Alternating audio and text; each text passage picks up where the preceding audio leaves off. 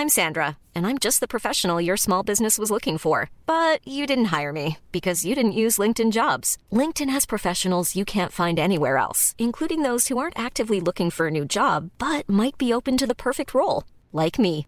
In a given month, over 70% of LinkedIn users don't visit other leading job sites. So if you're not looking on LinkedIn, you'll miss out on great candidates like Sandra. Start hiring professionals like a professional. Post your free job on linkedin.com/people today.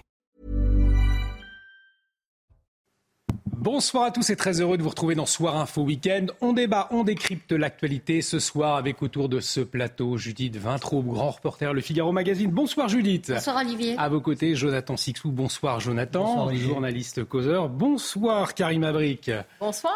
Les téléspectateurs de Soir Info Week-end vous connaissent bien, bien évidemment. Bonsoir Nathan Dever. Bonsoir Olivier. On connaît bien aussi, agrégé de philosophie. Dans un instant, le sommaire de l'émission, une émission riche, vous allez le voir, mais avant le rappel des titres avec vous, Isabelle Piboulot.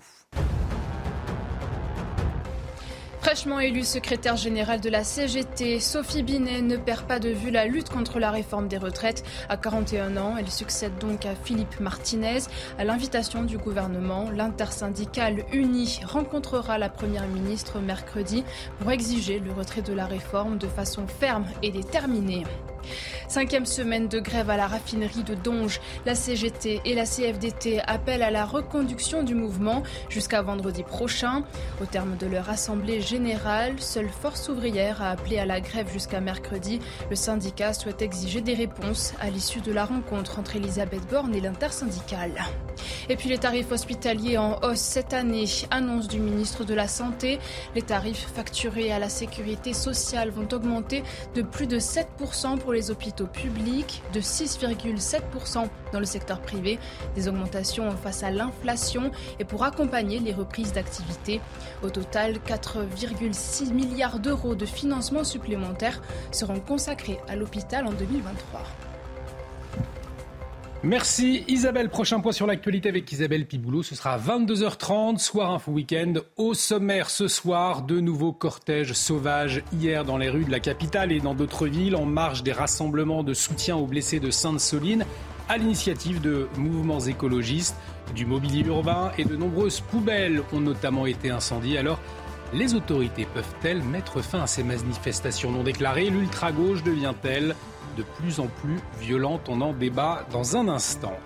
Et puis ces images, ces images désolantes à l'université de Bordeaux qui se voulait un QG des opposants à la réforme des retraites, eh bien l'université a été évacuée dans la nuit de jeudi à vendredi, neuf jours après son blocage. Les locaux ont été littéralement saccagés, un million de dégâts estimés. Alors qui sont ces bloqueurs Quelles sanctions qui doit payer On en parle dans cette édition. Dominique Organ, responsable Uni Bordeaux, sera également en liaison avec nous.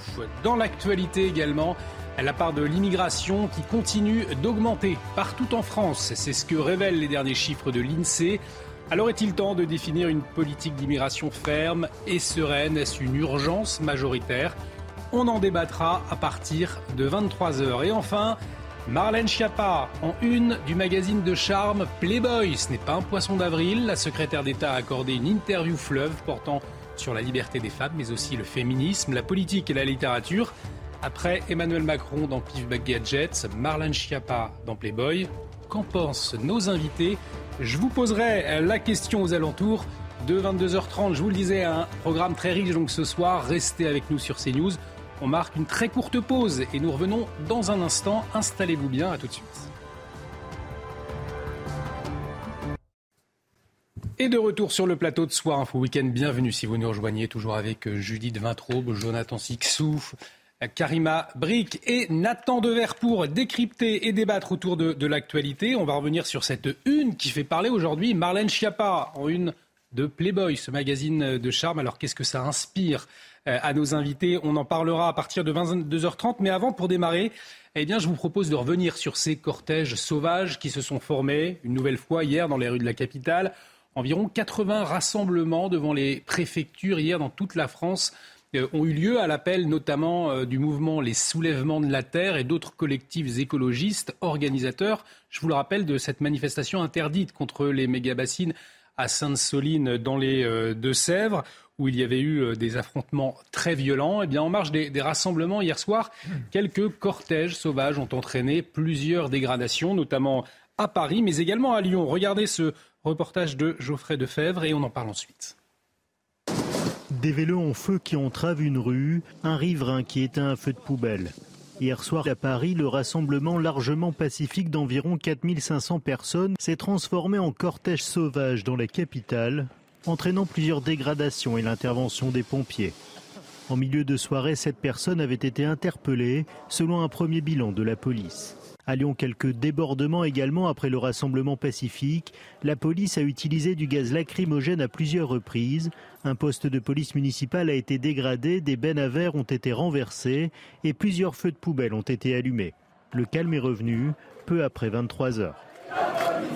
Alors, ces cortèges dans lesquels on retrouve les fameux euh, casseurs Black Bloc, les euh, militants radicaux écologistes, pour le préfet de police de Paris, eh bien c'est très compliqué euh, de, les de les interpeller, notamment en amont. Écoutez ce qu'il disait ce matin, c'était chez Laurence Ferrari empêcher les Black Blocs d'arriver à une manifestation, beaucoup vous en parlent, c'est juste impossible. Hein, parce que ce sont des gens qui, même quand ils sont connus, sont connus en renseignement, et ça ne donne pas un motif juridique pour les interpeller et les empêcher de venir à une manifestation. Bien évidemment, on intervient quand il y a des exactions euh, qui sont commises. On a toujours fait comme ça, hein. ça s'est toujours fait comme ça.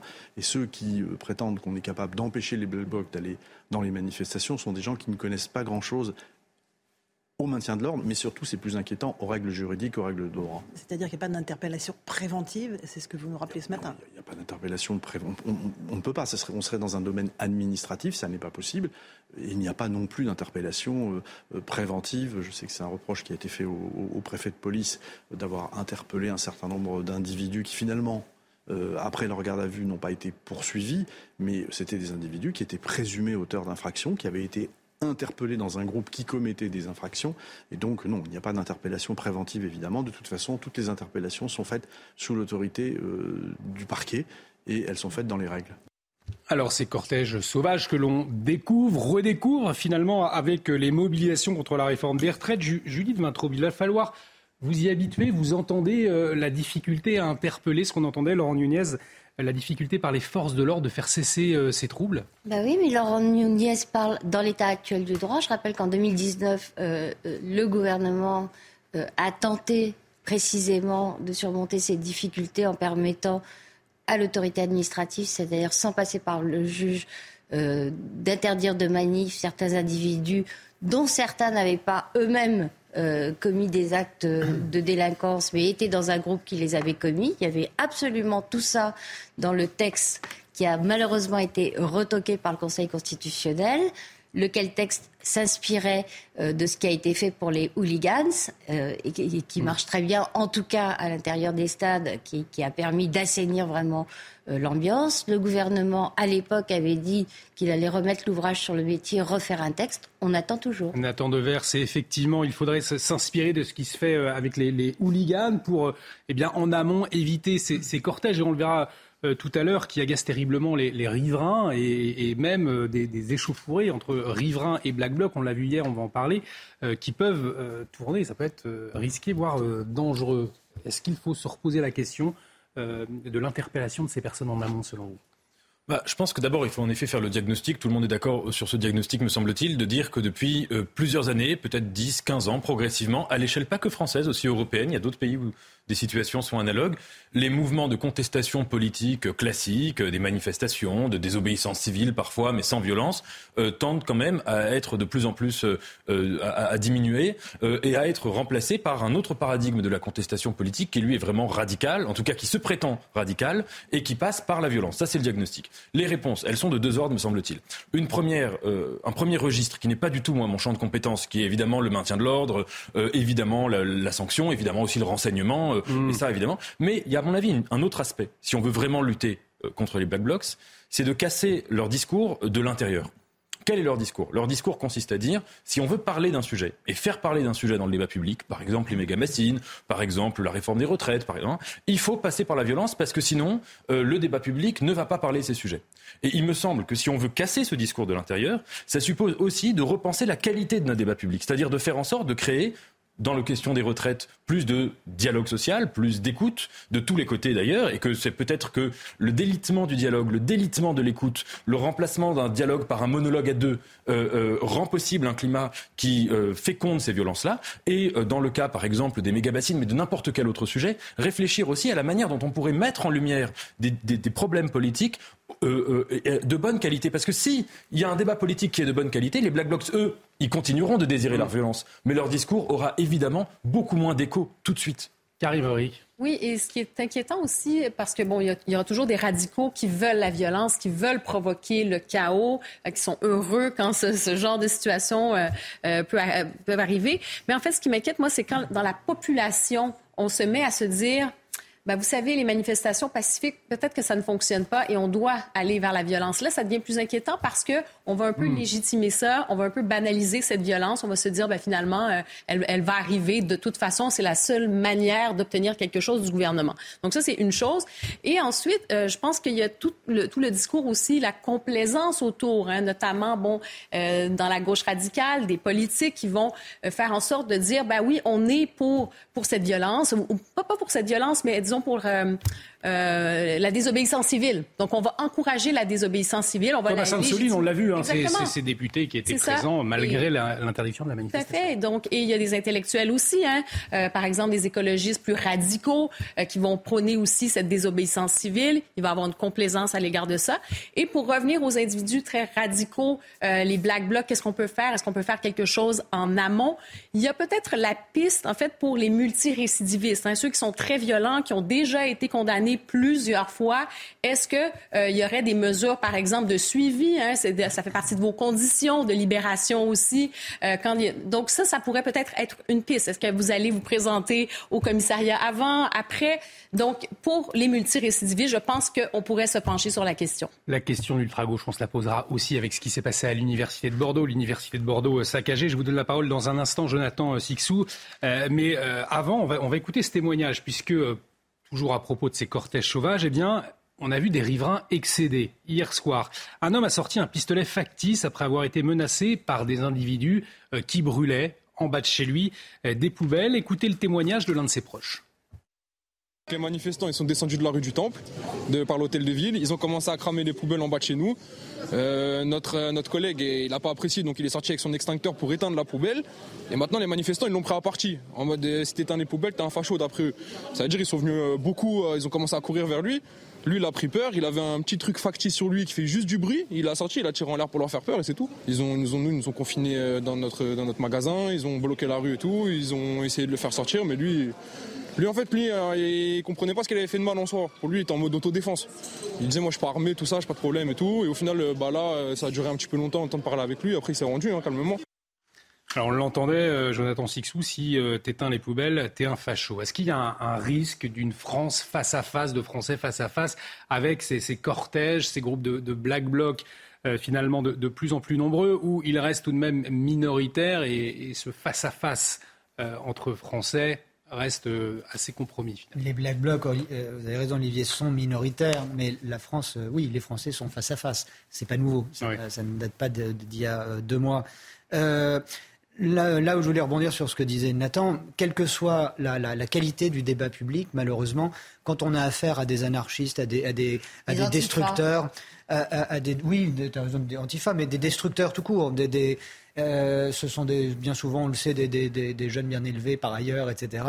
les Black Bourges, comme dit Gérald Les Black Bourges, comme on le dit effectivement depuis peu.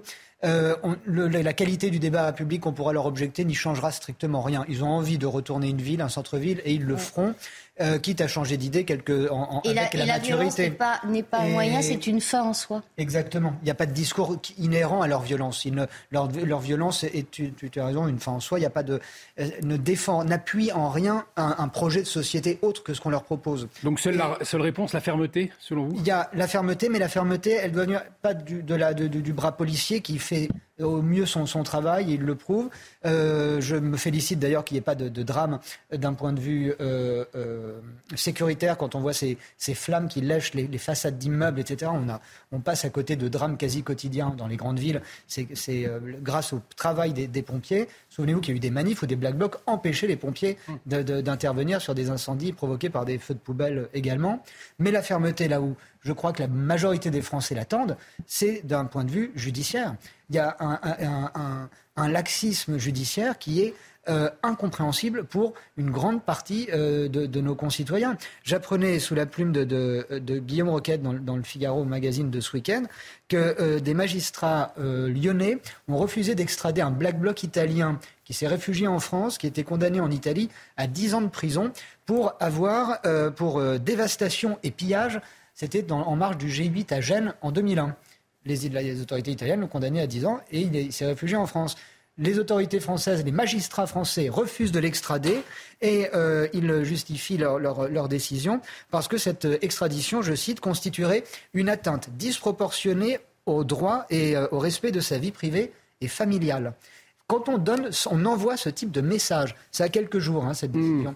Hmm. Euh, les magistrats français ne sont pas déconnectés du réel. Il leur arrive, je pense, d'allumer la radio, la télé, voire de lire un journal. Donc, si vous voulez, ça, devient, ça, constitue une sorte de, contre-pouvoir euh, qui, affaiblit le bras armé de l'État. Et c'est vrai que dans ce contexte, Nathan Dever, il est, il est difficile que le débat prenne le dessus sur cette violence. Bah justement, là où je ne suis pas d'accord avec vous, c'est que on est partiel. On a, je suis d'accord avec vous sur un point, c'est que évidemment les black blocs euh, leur, euh, leur, leur, logique, c'est la violence, bien sûr, et qu'il y a une forme d'esthétique, de métaphysique de la violence, que je trouve d'ailleurs extrêmement immature.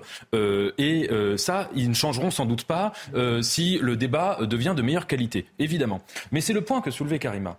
Ça veut dire, c'est pas tellement la question de la mentalité des Black Blocs, mais c'est, si vous voulez, de la répercussion qu'ils ont dans une partie de ah, l'opinion publique et dans la société. d'entraînement, ça c'est sûr.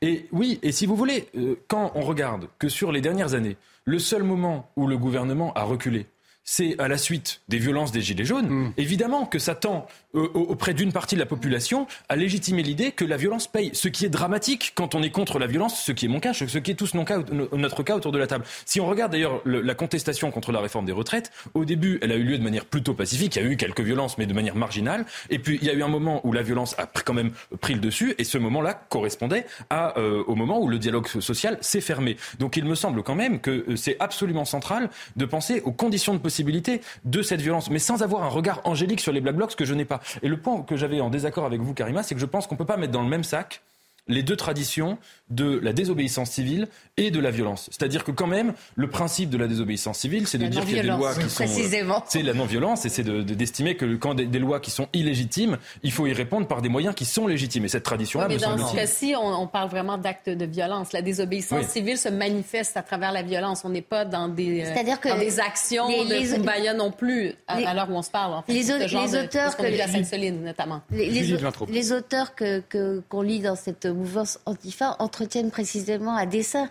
la confusion entre mm. désobéissance civile et mm. violence. Il y a toute une sémantique comme ça, complètement artificielle. Par exemple, euh, dans le livre euh, du Suédois qui s'appelle Andreas Malm, ah, je l'ai retrouvé dans mes notes, euh, on ne parle pas de sabotage de pipeline, on parle de désarmement.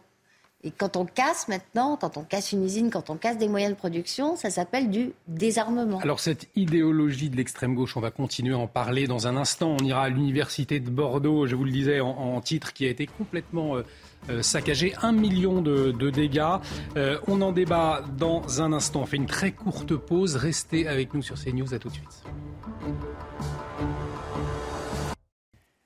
De retour sur le plateau de Soir Info Week-end, bienvenue si vous nous rejoignez toujours avec Judith Vintraube, Jonathan Sixou, Karima Brick et Nathan Dever pour euh, débattre, pour décrypter euh, l'actualité. On va revenir dans un instant sur euh, le saccage de la, sur les saccages à Bordeaux de l'université. Pardonnez-moi, on aura Dominique Organ, responsable du syndicat Uni à Bordeaux, qui sera également en liaison avec nous. syndicat marqué à droite, je vous le rappelle, opposé au blocage.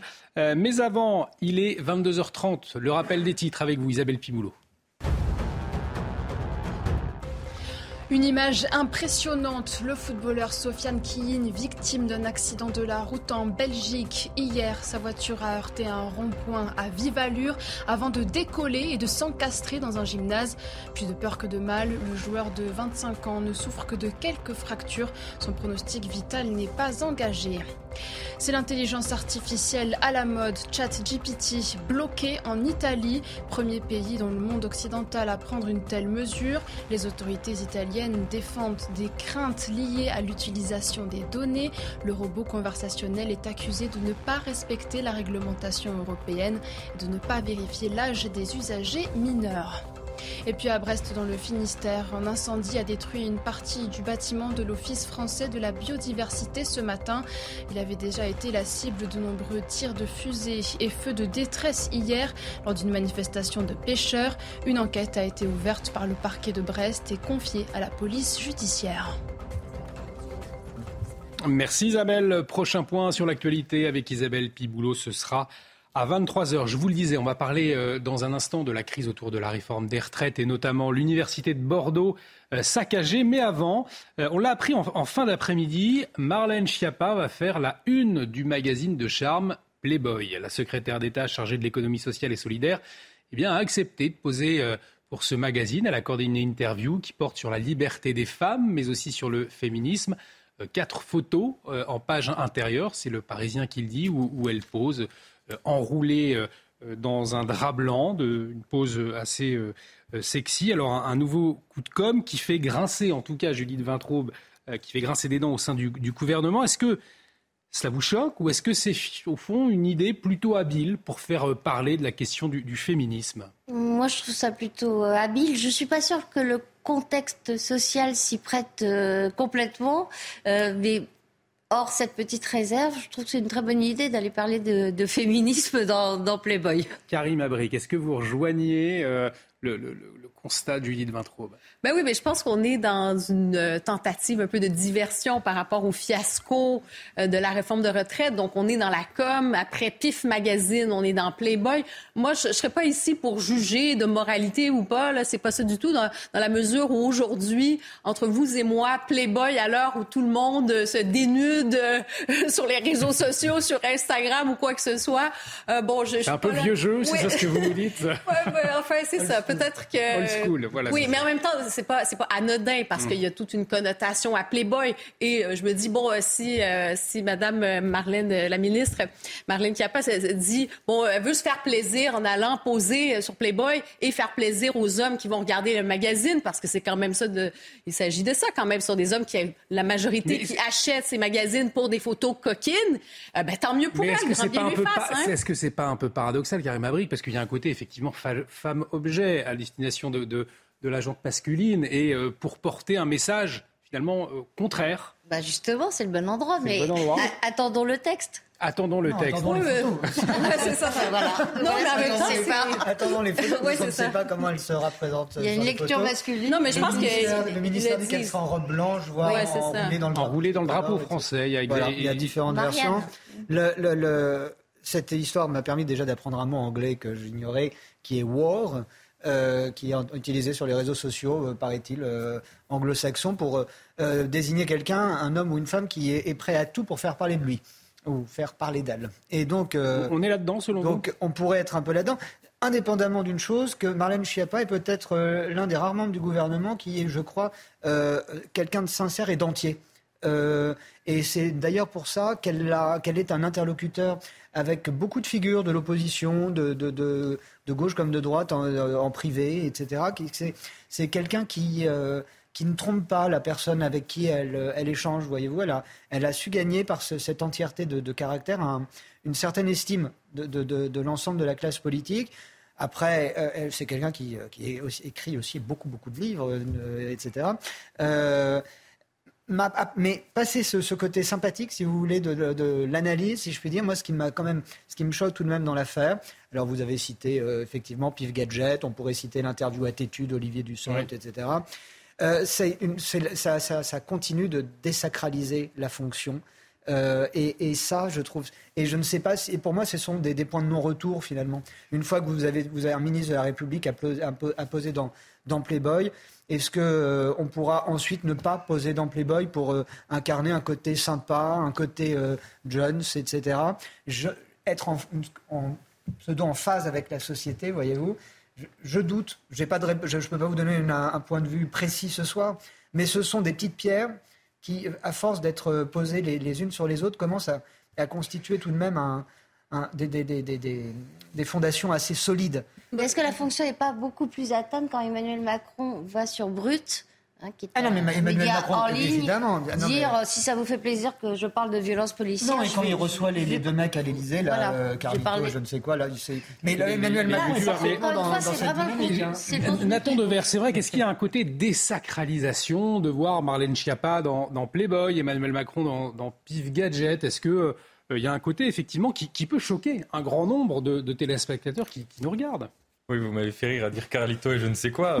Euh, je trouve que ce qui désacralise la. Ah c'est alors on va les retrouver. McFly et Carlito. McFly et Carlito. Qui ont fait une vidéo de, à l'époque de promotion de la politique sanitaire en disant qu'il fallait contre cette euh, après euh, rencontre avec Emmanuel Macron. Euh, c'était très étrange hein, qu'un youtubeur euh, fasse une vidéo avec un homme politique, un seul, et pas les autres, en disant que c'était pas politique, mais bon, bref. Et mais, dans les salons de l'Élysée. Et dans les salons de l'Élysée. Bah. Donc c'est vrai que je trouve que ce qui désacralise la fonction politique, c'est quand il y a de la communication qui est uniquement pour faire de la communication. Et typiquement, l'exemple que vous citez, la vidéo d'Emmanuel Macron avec McFly et Carlito, on était en plein dedans. Il me semble que dans le cas de Marlène Schiappa, et j'étais assez d'accord avec, avec vous trois, en fait, c'est que Marlène Schiappa est peut-être l'une des seules, ou en tout cas une, des rares personnalités euh, politiques du gouvernement dont on peut quand même dire que, que les gens l'aiment ou l'aiment pas, ce n'est pas le, sujet, mais qu'elle a une vraie euh, cohérence dans son parcours, que, euh, si vous voulez, depuis longtemps, elle combat pour un certain nombre de luttes qui lui sont chères, et que ça a pu être un combat d'écriture littéraire, ça a pu être ensuite un combat associatif, politique, qu'elle a une cohérence, que ensuite naturellement, comme tout le monde, elle essaye de mettre en, œuvre son, sa cause et que parfois elle peut faire des erreurs, comme tout le monde, mais qu'elle a cette cohérence-là, qu'elle a cette humanité en quelque sorte. Et je trouve que euh, à partir de là, qu'elle prenne cette euh, audace de faire cette euh, interview dans Playboy, c'est en cohérence. Parce que si elle entend montrer que les femmes sont libres de, de, si vous voulez, d'utiliser leur image et de, de, créer leur image comme elles l'entendent et où elles l'entendent, eh bien c'est ce qu'elle fera sans doute manifestement. Et en effet, il faut attendre de, voir le texte. Mais je trouve que là, il y a un acte de communication communication qui, me semble-t-il, a derrière un sens.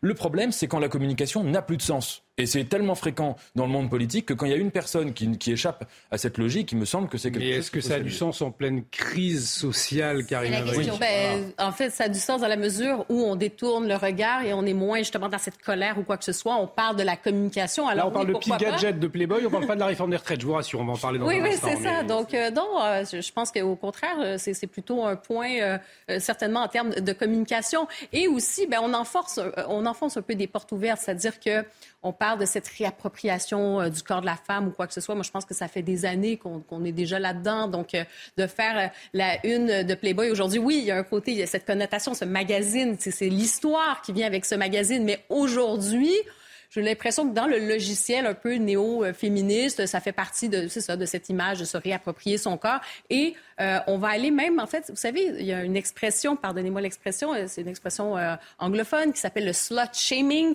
où on va blâmer les femmes, on va essayer de les culpabiliser, de les stigmatiser quand elles décident hmm. justement de s'assumer dans leur corps, leur sexualité. Alors peut-être elle qui veut mettre de la, en, avant-plan un peu ces dossiers féministes, ben, ça lui permet de répondre à peut-être des gens qui vont lui dire ah ben ça désacralise, on ne devrait pas faire ceci ou cela. Donc non, je pense que c'est un point de plus pour elle dans la communication. Mais est-ce que ça va parasiter la communication gouvernementale en pleine crise sociale, Judith Vintraube, c'est ce que euh, euh, laissent entendre hein, les, proches du, gouvernement, ou est-ce qu'au contraire ça permet aussi de faire, faire diversion dans un moment où euh, peut-être... Bah, c'est toute la question, et là, encore une fois, c'est le contenu de l'interview qui nous le dira. Voilà. Pif Gadget, on a quand même réussi, comme l'interview avait été prise bien avant le déclenchement du mouvement de protestation contre la réforme des retraites, à relier ça au mouvement social, puisqu'à un moment, il répond à une question d'une gamine, euh, que ferez-vous euh, si, le peuple est contre vous? Enfin, je ne me rappelle plus exactement les termes de la question. Du coup, tout de suite, le monde médiatique est ainsi fait, ça a été raccroché au, contexte social. Et en tout cas, ça nous a permis de redécouvrir du gadget, évidemment. Sans, gadget, apparemment. Mais je pense qu'on va plus retenir le fait qu'elle a fait la une du Playboy que l'entrevue. Je suis désolée, mais j'ai plutôt l'impression que... Ne soyez pas pessimiste. On Et on se donne rendez-vous vendredi prochain, justement, pour voir, pour lire. On aura lu ce que propose Marlène Schiappa dans son, dans son interview et peut-être qu'on aura l'occasion d'en redébattre. Je vous propose euh, de parler à présent euh, du président de l'Université de Bordeaux qui a fait appel donc aux forces de l'ordre après dix jours d'occupation. Euh, la quarantaine d'occupants évacués dans la nuit de jeudi à vendredi eh bien, a laissé un bâtiment totalement saccagé, des réparations estimées jusqu'à 1 million, 1 million d'euros. Voyez les précisions sur place d'Antoine Estève. Des sols couverts de déchets, des graffitis partout sur les murs des bâtiments classés. Les amphithéâtres en bois ancien sont saccagés. Dans les bureaux de la direction, tout est sans dessus-dessous, les ordinateurs, les documents. Dans cette armoire, de la vaisselle précieuse a été brisée. Ici, des œuvres d'art ont été jetées au sol, comme cassées à coups de marteau. Des habitants du quartier qui ont observé les occupants des lieux ces dernières semaines constatent l'étendue des dégâts. Pourquoi euh, abîmer, euh, enfin dégrader les, les, monuments quels qu'ils soient Je comprends qu'on puisse manifester, mais pas dégrader, quoi. Voilà. Ils sont dans la logique de mai 68 et, ils ne se rendent pas compte que la société a évolué. Quoi. Bon, il y a d'autres formes de, contestation, mais on ne détruit pas son, son outil de travail effectivement. La police est intervenue en pleine nuit pour déloger une quarantaine de manifestants qui avaient transformé l'université en camp retranché en bloquant tous les accès, escaliers et fenêtres notamment. Le président de l'université, Dean Lewis, a constaté l'ampleur des dégâts. Il y a deux temps hein, dans, l'occupation du site. Il y a eu un premier temps à partir du 21 mars où ça a été une occupation avec des dégâts euh, qui étaient essentiellement euh, des dégâts pour euh, entrer dans des locaux qui étaient fermés à clé, donc des portes qui étaient défoncées ou des armoires, euh, de, des portes d'armoires qui étaient arrachées. Et me semble-t-il que dans la deuxième phase, là, on a des dégâts qui sont clairement des, des saccages des locaux. L'université a déjà annoncé qu'elle allait porter plainte contre X pour les dégradations subies. Et pour le moment, personne n'est capable de donner une date de réouverture des locaux. Les travaux de réhabilitation prendront certainement plusieurs mois. Pour en parler, Dominique Organ, responsable euh, du syndicat étudiant uni à Bordeaux. Je vous le rappelle, syndicat euh, marqué à droite est en liaison avec nous. Euh, Dominique Organ, merci d'avoir accepté notre invitation. Peut-être pour nous éclairer, qui étaient ces jeunes qui ont bloqué l'université de Bordeaux? Est-ce que ce sont des étudiants? Est-ce que ce sont des, des membres de groupuscules divers? Bonsoir. Euh, alors, il y a un petit peu de tout. Euh, beaucoup de militants d'extrême gauche qui appartiennent à des partis politiques, à des syndicats d'extrême gauche. On relève notamment la présence de euh, Révolution permanente ou Point levé, qui les accompagnent. On a des groupuscules antifa, comme l'offensive antifasciste Bordeaux, dont ils sont très proches et qui leur permettent de maintenir une occupation et qui sont, pour la plupart, ces gens-là, même pas étudiants, donc, euh, ils participent également aux manifestations et ensuite le soir, ils rentrent euh, tranquillement euh, pour continuer l'occupation de la fac et font même parfois des soirées dans, à l'intérieur de la fac. On a vu hein, ces images impressionnantes, le saccage de, cette université. L'objectif premier de ce blocage, c'était pour s'opposer à la réforme des retraites. Hein. Alors oui, mais comme à chaque blocage et finalement à chaque manifestation de ce genre de groupe, c'est une excuse. Le but premier, c'est de tout saccager. Euh, on a vu euh, sur les images que vous avez montrées, il y a énormément de tags euh, anti-État, anti-flics. certains même de leurs militants se sont retrouvés dans les, les, manifestations contre la méga bassine. ce sont pour la plupart des anarchistes qui utilisent cette réforme comme prétexte pour venir euh, entraver la liberté d'étudier euh, et, saccager en fait tout ce qui représente euh, le système éducatif, l'État, la police. Vous qui êtes un, étudiant également engagé, je le répète, au, sein de l'UNI, alors on sait que ça a toujours existé hein, chez les étudiants, cette extrême gauche. Néanmoins, est-ce que vous observez depuis quelques mois, quelques années, une montée de la violence dans, dans les facultés, notamment, précisément même du côté de l'extrême gauche? Euh, ben écoutez, euh, à l'UNI, ça fait des années qu'on dénonce euh, la montée euh, de, de, la violence de ce genre de groupe. ce que l'on a remarqué à l'UNI à Bordeaux, c'est que de plus en plus de membres actifs de syndicats étudiants ou de de partis politiques sautent le pas vers ce genre de groupe, de, de, de groupe anarchistes et, et violents et travaillent finalement presque main dans la main contre, contre, enfin pour les manifestations et encore une fois pour les saccages. Euh, on, va y revenir tout à l'heure, mais euh, Jean-Marc Rouillant, militant d'extrême gauche, cofondateur du groupuscule Action Directe, il a été condamné pour apologie du terrorisme en 2016, emprisonné pour deux assassinats à caractère terroriste en 85 et 86, a été donné, a, donné une conférence hein, dans cette euh, université de, Bordeaux. Ça a suscité beaucoup de, réactions. Quelle est la vôtre? Bah écoutez, on est profondément choqués. Euh, mais finalement peu étonné de, ce genre de méthode. Encore une fois, ce sont des, groupes qui sont euh, vraiment très radicalisés. Euh, donc c'est finalement un résultat presque presque logique d'avoir ce genre de personnes qui ont qui a pu par la même occasion distiller des cours de, de guérilla urbaine au sein même de la faculté et de ce de ce monument de Bordeaux.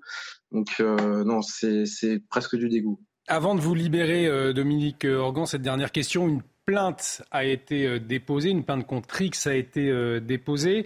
Euh, est-ce que l'on sait si des gardes à vue, des arrestations ont eu lieu ces, dernières heures Est-ce que l'on sait s'il y a une enquête, en tout cas, qui a commencé? Alors écoutez, en tout cas pas à ma connaissance.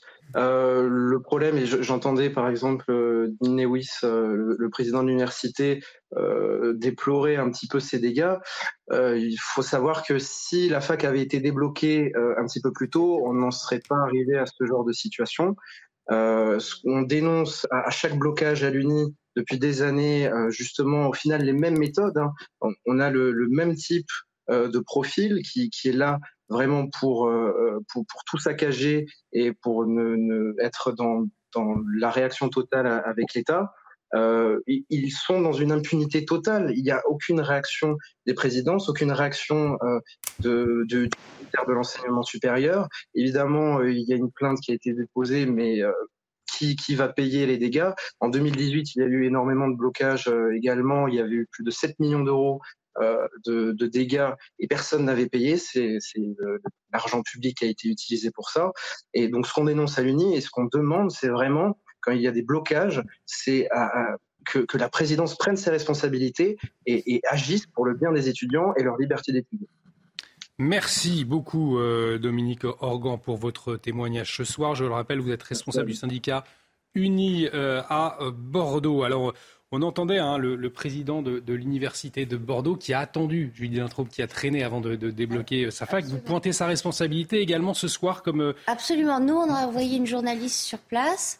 Elle n'a pas réussi à avoir qui que ce soit de la direction, et notamment pas le président de l'université. Et le lendemain du jour où elle a fait son reportage, quand elle est rentrée, euh, elle a appris que le président de l'université avait enfin appelé la police pour qu'elle procède à une évacuation.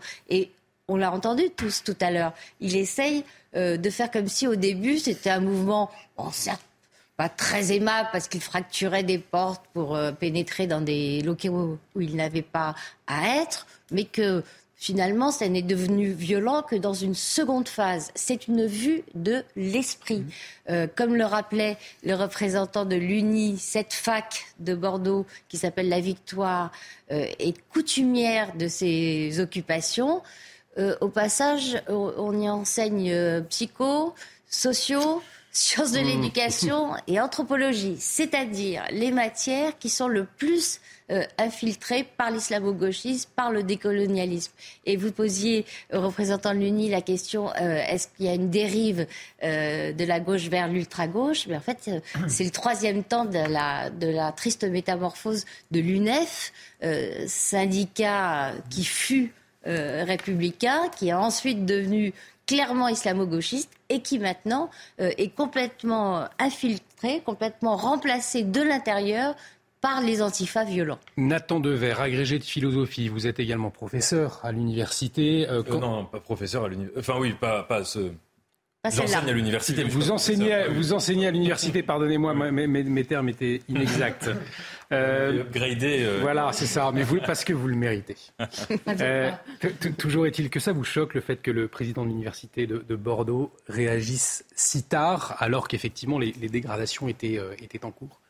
Écoutez, ça, je pense que c'est des situations qui sont, qui sont très très complexes et je ne sais pas comment il fallait réagir plus tôt, plus tard, etc. Il me semble deux, remarques. Premièrement, que les dégradations, c'est absolument scandaleux, notamment pour une raison c'est que quand euh, là il s'agissait d'une contestation euh, euh, contre la, réforme des retraites, question d'intérêt général, question qui engage le budget public, l'avenir, la question déficitaire, on ne dégrade pas des biens qui sont des biens publics. Une université qui est une université publique, qui tout ça sera restauré, sans doute reconstruit, réparé avec l'argent du mmh. contribuable. Donc si vous voulez, il y a une contradiction dans les termes à dégrader un bien public pour sauver le bien public, parce que c'était l'objectif. Deuxièmement, et c'est que le désaccord que j'aurais avec, euh, avec le Dominique Organ de, de l'UNI, c'est que je pense que par contre, il faut absolument pas faire une forme d'amalgame entre ce qui a été les dégradations, sans doute une minorité de, gens d'ailleurs, et ce qui relevait du blocage, des mobilisations, des manifestations et des oppositions. Mais on retient que ça finalement. Oui, mais, mais, c'est pas tout. Regardez euh, ce qu'il disait tout à l'heure. Il disait que euh, le but de ces blocages, c'était les dégradations.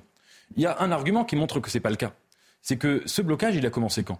Il y a dix jours la euh, réforme des retraites, le débat, les manifestations sur la réforme des retraites, ça fait beaucoup plus longtemps euh, que ça agite le, paysage politique en France.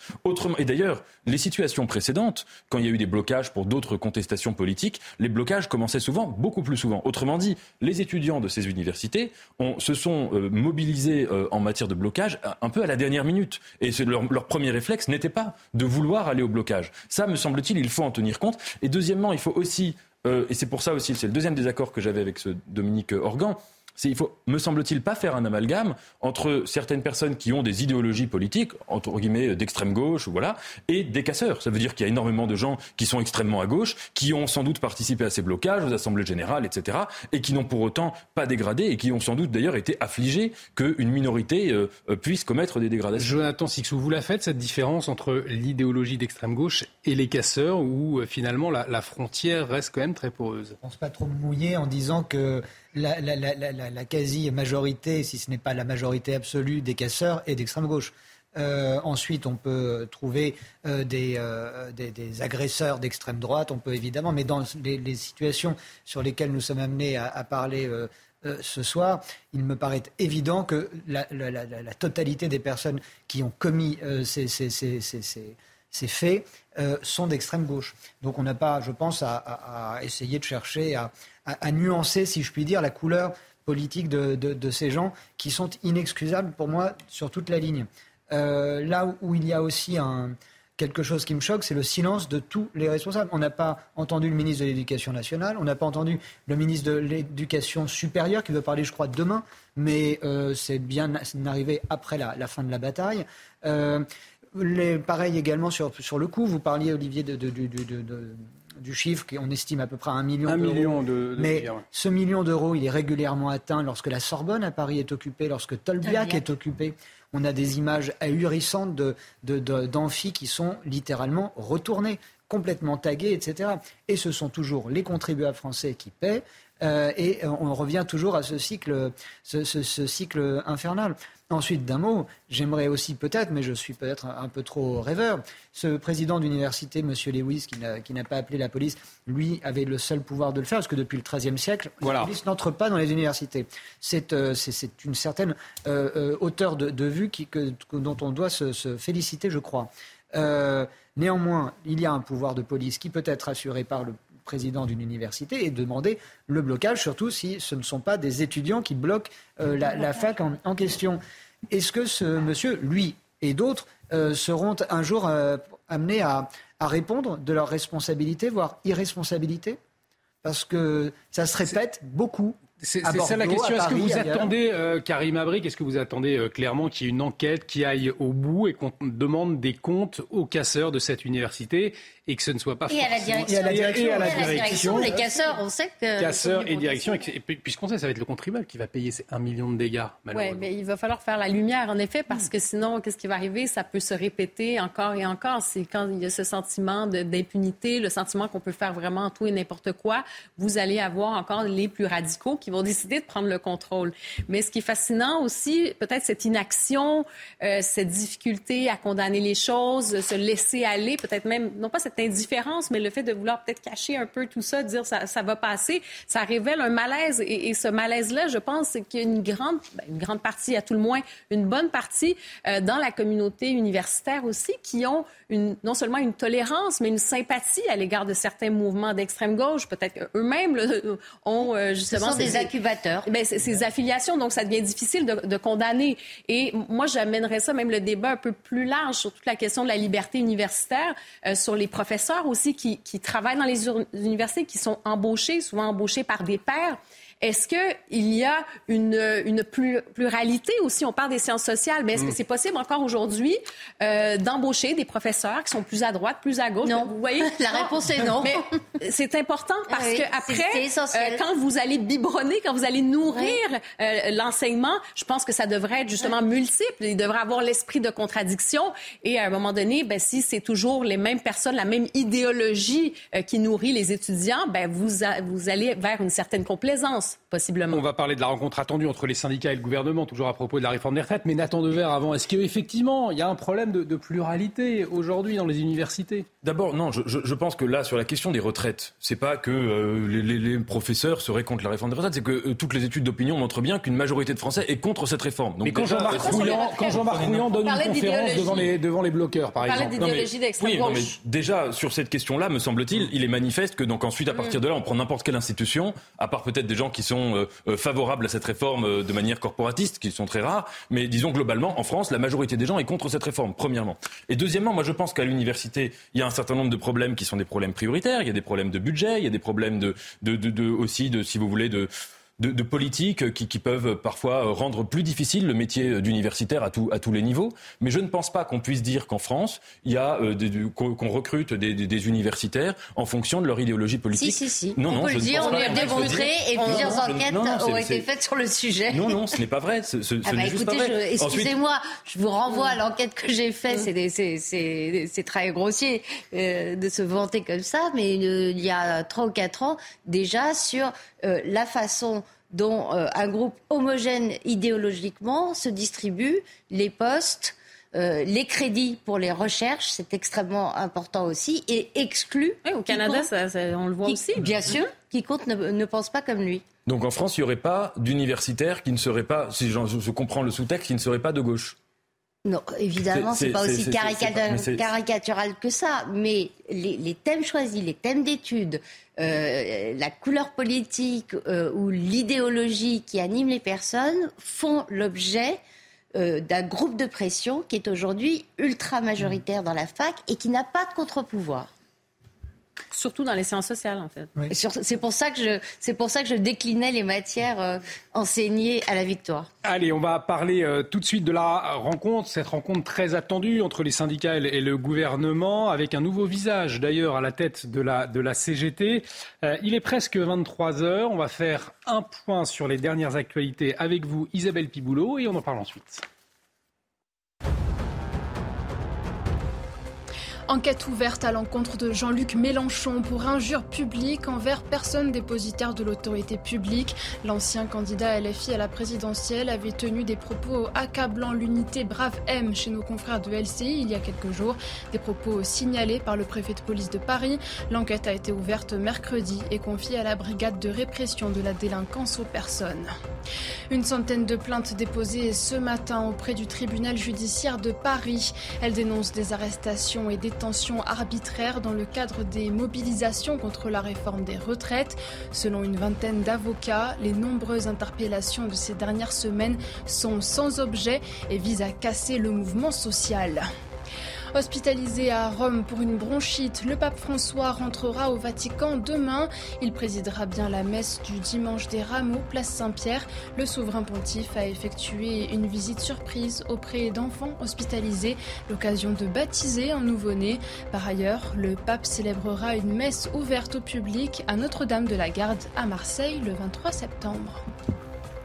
Merci beaucoup Isabelle. Prochain point sur l'actualité avec Isabelle Piboulot à 23h30. On va parler tout de suite, je le disais, de la rencontre attendue entre le gouvernement et les syndicats, avec un, nouveau visage à la tête de la CGT. Mais avant, un mot, ça va être euh, intéressant de faire un, parallèle avec euh, ces personnes, ces groupuscules, ces étudiants qui ont saccagé leur université à Bordeaux. Un million de dégâts, est-ce qu'ils vont payer un jour paraît peu probable. Euh, des jeunes qui ont été évacués d'ailleurs en, douceur, hein, qui sont entrés euh, tranquillement chez eux euh, dans la nuit de jeudi à vendredi. Et dans le même temps, eh il y a Valérie. Valérie, c'est une militante gilet jaune. Elle a été interpellée chez elle pour avoir traité Emmanuel Macron d'ordure sur Facebook. Alors oui, c'est une injure et elle a fait 8 heures de garde à vue. Elle encourt jusqu'à 12 000 euros d'amende et elle témoignait ce matin chez Jean-Marc Morandini. Écoutez. Ce qui est étonnant, c'est qu'ils sont venus directement chez moi. Ils ont tapé chez moi vers 10h du matin, vendredi 24. Et en fait, pour m'interpeller directement et me placer en garde à vue. J'ouvre la porte, ils me demandent mon identité et ils me notifient ma garde à vue pour injure au président de la République. Alors je comprends pas parce que déjà je leur ai demandé si c'était une blague. Bah oui. Euh, ils m'ont dit non, pas du tout, madame. Donc vous nous suivez. Euh, après mon ressenti, euh, je suis militante, donc j'entends beaucoup d'affaires de ce style.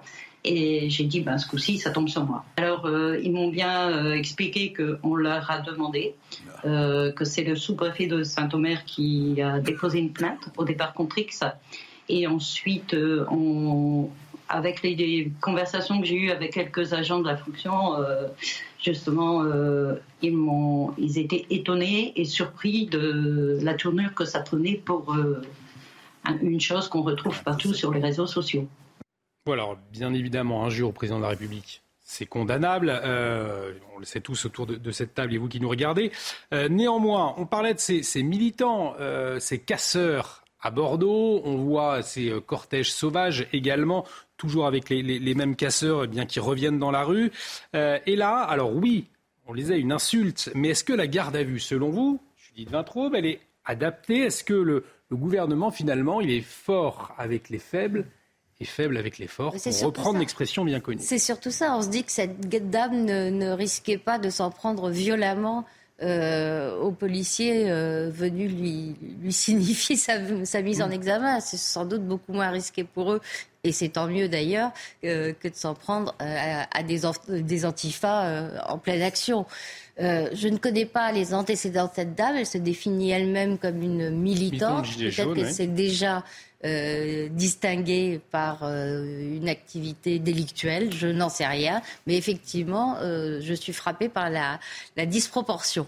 Karim Abrik, ça vous choque? Ben oui, oui, ça, ça me mm. choque. Et je pense qu'on l'a dit sur le plateau, donc de, faire des, injures comme ça, évidemment, on condamne ça, on n'aime pas ça. cela dit, non, je trouve que c'est totalement disproportionné. Je trouve ça même inquiétant. C'est-à-dire que euh, parce qu'on va, bon, insulter, euh, on peut se retrouver dans, dans des situations euh, comme celle-ci. Je trouve qu'il y a un relent un peu, ça fait un peu autoritarisme. Vous savez, dans certains pays, on ne peut pas critiquer le pouvoir, on ne peut pas dire des choses, on peut se retrouver en prison pour ça. Je ne dis pas que c'est ça ici, mais ça, ça, fait penser à ça, étant donné la disproportion. je trouve passer huit heures en garde à vue, ça peut être un peu traumatisant tout de même. Et cela dit, si on décide d'aller de l'avant pour injure publique envers une personne détenant l'autorité. En l'occurrence, ici, on parle du président de la République. Est-ce qu'on va euh, ouvrir ce débat-là et ouvrir ça, par exemple, sur les réseaux sociaux? Parce que on le sait, c'est très désagréable. Les insultes, hein, parfois, c'est comme un égout à ciel ouvert euh, sur euh, les réseaux sociaux. Les insultes fusent de partout. C'est déplorable. Mais est-ce qu'on va aller là aussi?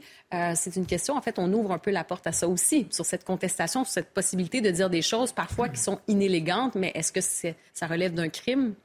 Jonathan Sixou. Le terme a été dit deux fois, je vais le répéter une troisième fois, c'est la disproportion. Hmm. Euh, c'est pas l'injustice du siècle, mais c'est incompréhensible. C'est euh, euh, parce qu'on a suffisamment d'exemples face à nous de, de, euh, de, de, décérébrés qui tirent sur des policiers pour, dans une intention assassine quand vous tirez sur un policier avec un, mortier d'artifice, avec des boules de pétanque. Ce qu'on a vu à Sainte-Soline. Et ce qu'on a vu, par exemple, à Sainte-Soline et dans tant de manifestations désormais. et qu'on voit la, gentillesse avec laquelle on les appréhende, voire les poursuit en, justice, on peut être étonné, et notamment étonné d'une chose, c'est que cette dame n'ait pas, par exemple, été convoquée on est allé l'arrêter chez elle, hmm. à son domicile. Il y a un déploiement de, de, de, mesures autour de, cette, de cette personne. Judith a raison d'être précise et de dire qu'on ignore ses antécédents. Si elle en a. Si elle en a. Euh, toujours est-il que ce sont là des mots. Certes, on n'insulte pas le, chef de l'État, ça tombe sous le coup de la loi, mais euh, je pense que si d'autres s'étaient euh, amusés à le faire, ils auraient reçu une lettre de la préfecture, de la gendarmerie, de leur coin ou autre, pour les inviter à se rendre au commissariat ou à la gendarmerie le jour de la convocation pour en parler, voir une garde à vue, mais pas être comme ça euh, réveillé par des flics euh, au réveil. Nathan Nevers, vous trouvez ça inquiétant finalement, cette garde à vue de Valérie, cette militante de, de Gilets jaunes, 8 heures de garde à vue? Écoutez, vous avez commencé par rappeler, vous aviez raison, et tout le monde l'a dit, que en effet, la haine en ligne et les insultes à dominem euh, contre une personnalité politique, contre n'importe qui, euh, c'est sans doute un des cancers aujourd'hui de la société moderne, bien mm. sûr. Euh, ça appelle quand même deux remarques, une fois qu'on a dit ça. Ça, c'est une, une, évidence, c'est une banalité que de dire ça. Mais si on prend toute la haine que subit Emmanuel Macron sur Internet, hein, on le voit tous sur Twitter, sur YouTube, enfin, partout. Il y a des gens qui l'insultent de manière scandaleuse, il y en a tous les jours.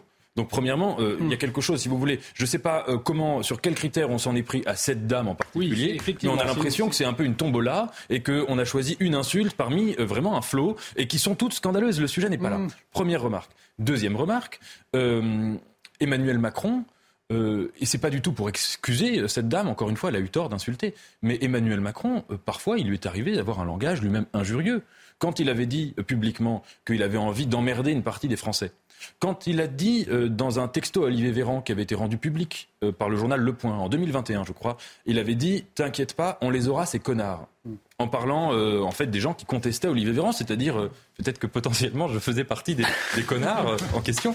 Bon, tout ça est injurieux. Troisième remarque, euh, vous savez, quelqu'un comme Jean-Paul Sartre, il passait son temps, et je trouve qu'il avait tort, mais à insulter le général de Gaulle dans les entretiens avec John Gérassi, le traite de gros mmh. con, de tous les noms, enfin voilà. Bon, le général de Gaulle, quand euh, Debray lui disait, il faudrait quand même, euh, Jean-Paul Sartre, voir si on peut pas l'arrêter, faire un truc, il disait non, pas touche à Voltaire. Voilà. Donc je dis pas que cette dame c'est Voltaire naturellement, mais si vous voulez, il y a quelque mmh. chose aussi. Évidemment, une fois qu'on a dit que la haine en ligne est un scandale, il faut réfléchir à ce que les remèdes contre la haine en ligne ne soient pas eux-mêmes de, des symptômes d'autoritarisme, bien sûr. Alors, toujours est-il, allez-y pour conclure sur ce sujet. C'est ça, donc il y a des, les injures, mais il y a les impolitesses. Et est-ce que, éventuellement, les impolitesses seront aussi des crimes? Il y a ça aussi, parce que qu'est-ce qui fait qu'on distingue, bon, ça c'est une injure, une ça c'est une insulte, ça c'est une impolitesse, c'est quelque chose de malhabile. Donc il y a ça, il faut faire très attention. Et le tribunal, en tout cas, tranchera. Euh, toujours est-il qu'une nouvelle journée de mobilisation contre la réforme des retraites est organisée jeudi prochain. Mais avant, l'intersyndicale doit rencontrer la première ministre à, Matignon. C'est le numéro un de la CFDT, Laurent Berger, euh, qui l'a révélé la semaine dernière. Euh, l'intersyndicale, donc invitée par Elisabeth Borne, ce qui met fin des semaines d'absence de dialogue entre les deux parties. On écoute la première ministre. Je, pense que c'est important qu'on ait ce dialogue. Euh, moi, je, on a énormément de sujets, vous savez, à aborder sur les parcours professionnels, sur la prévention de la pénibilité. Et donc, tous ces sujets sont sur la table. Évidemment, les organisations syndicales aborderont la réforme des retraites. moi, je suis à l'écoute et je me réjouis que l'intersyndicale réponde à mon invitation. Alors, le gouvernement qui, d'un côté, se réjouit de la reprise du dialogue. qui ne se, réjouit pas du tout, en fait. mais pas du tout. Et, en même temps, mais qui fait savoir que la réforme des retraites, elle a été adoptée, donc on ne parlera pas de la, réforme des retraites. Est-ce qu'il n'y avait pas une stratégie qui a un peu raté derrière, finalement, si, le, trouve le coup qui était tenté, c'est la raison pour laquelle, à mon avis, Elisabeth Borne ne se réjouit pas, c'est de diviser, diviser l'intersyndicale. L'intersyndicale. Mmh. Euh, le schéma, c'était euh, Laurent Berger disant oui et euh, la CGT disant non, non, pas question. Et puis, c'est pas ce qui s'est passé. Et donc, effectivement, Jonathan Sixou, la stratégie du gouvernement, en tout cas sur cette rencontre avec les syndicats, là, n'a pas fonctionné. Donc, à quoi s'attendre? À rien du tout maintenant. Euh, Concrètement, non, effectivement, on ne va pas se raconter d'histoire, euh, sauf s'il y a un coup de baguette magique d'ici mercredi qui est donné dans un sens ou dans un autre. Euh, il, n'y aura rien, aucune avancée. En revanche, il faut essayer de chercher quelque chose de positif dans cette situation. C'est qu'on a atteint un tel niveau de crispation, un tel niveau de blocage, un tel niveau d'impossibilité même d'échanger euh, quelques mots que ce soit, avoir déjà tous ces gens autour de la même table, après tout ce qu'on vient de traverser, j'y vois déjà quelque chose de positif. Hmm. Je ne dis pas que c'est un pas en avant, j'y vois déjà un signal positif qui nous est euh, euh, fourni, qui nous est montré. Un symbole fort finalement pour les. J'irai pas jusqu'au symbole fort, mais un point positif. et, gare, au symbole de la porte claquée. voilà. mais si vous voulez, je pense, et c'est pas, de ce point de vue-là, c'est pas inutile, et c'est pas inutile que de chercher aussi à apaiser un peu les esprits. Parce que ça va repartir manif après manif, ça ne s'arrête pas, on, le voit. Euh, casseur après casseur, ça ne s'arrête pas, on le voit. Si au moins les syndicats. Et puis en plus, le, la, nouvelle secrétaire générale de la CGT, on ne peut pas dire que ce soit une, une personne relativement tiède, vraisemblablement. On va en parler euh, euh, dans un instant. Il y a au moins un signal d'une intersyndicale qui joue le jeu en se mettant autour de la table du gouvernement, c'est déjà ça. Ces autres propos, euh, Nathan Dever, au cours d'un échange aujourd'hui avec les lecteurs du journal du Centre, Elisabeth Borne a admis que le gouvernement n'avait pas communiqué au mieux autour de la réforme des retraites. C'est pas la première fois que le, gouvernement euh, le, dit. On va citer euh, Elisabeth Borne. Je ne vais pas vous dire qu'on a communiqué au mieux. Nos messages ne sont pas passés. Beaucoup d'informations inexactes circulent.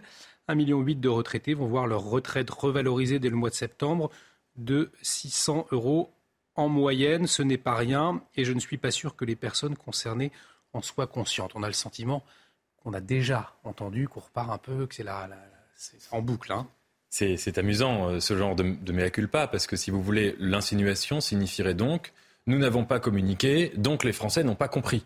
Euh, donc les Français auraient un problème de compréhension politique. Mmh insinuation. Donc, si on va jusqu'au bout, ça veut dire que le débat euh, qu'il y a eu sur la réforme des retraites était un débat de mauvaise qualité, euh, fait par des ignorants ou par des gens qui étaient euh, dans l'obscurité intellectuelle. Ce qui me semble absolument faux. Moi, je pense, j'ai l'impression que en France, globalement, tout le monde a très très bien compris l'enjeu de cette réforme. Alors, naturellement, il y a toute une technicité économiste. personne, à part les économistes, personne n'est économiste. C'est une, une, évidence. Mais si vous voulez, derrière cette technicité-là, qui n'est peut-être pas très intéressante, il y avait des questions fondamentales qui se posaient notre rapport au travail, notre rapport à la responsabilité, notre rapport au principe de précaution, notre rapport euh, euh, aux, mesures antisociales, à la justice sociale, etc.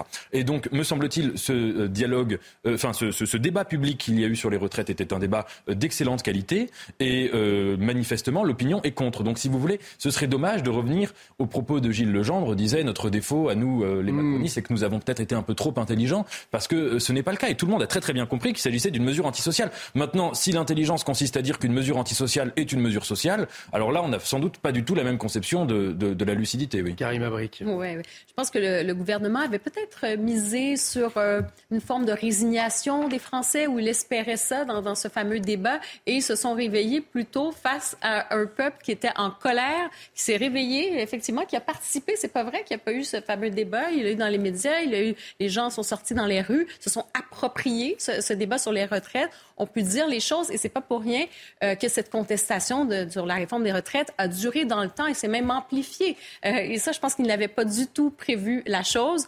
Et euh, bien sûr, bon, l'histoire du 49-3, on voit que ça a été l'échec même du gouvernement de convaincre ses pairs, de convaincre dans l'hémicycle. Ça, c'est un véritable problème et on voit que ça, ça, ça, a augmenté encore plus la tension. Alors bref, cette discussion, cette rencontre, je pense que ça aurait dû se faire dès le début. Ça ne s'est pas fait.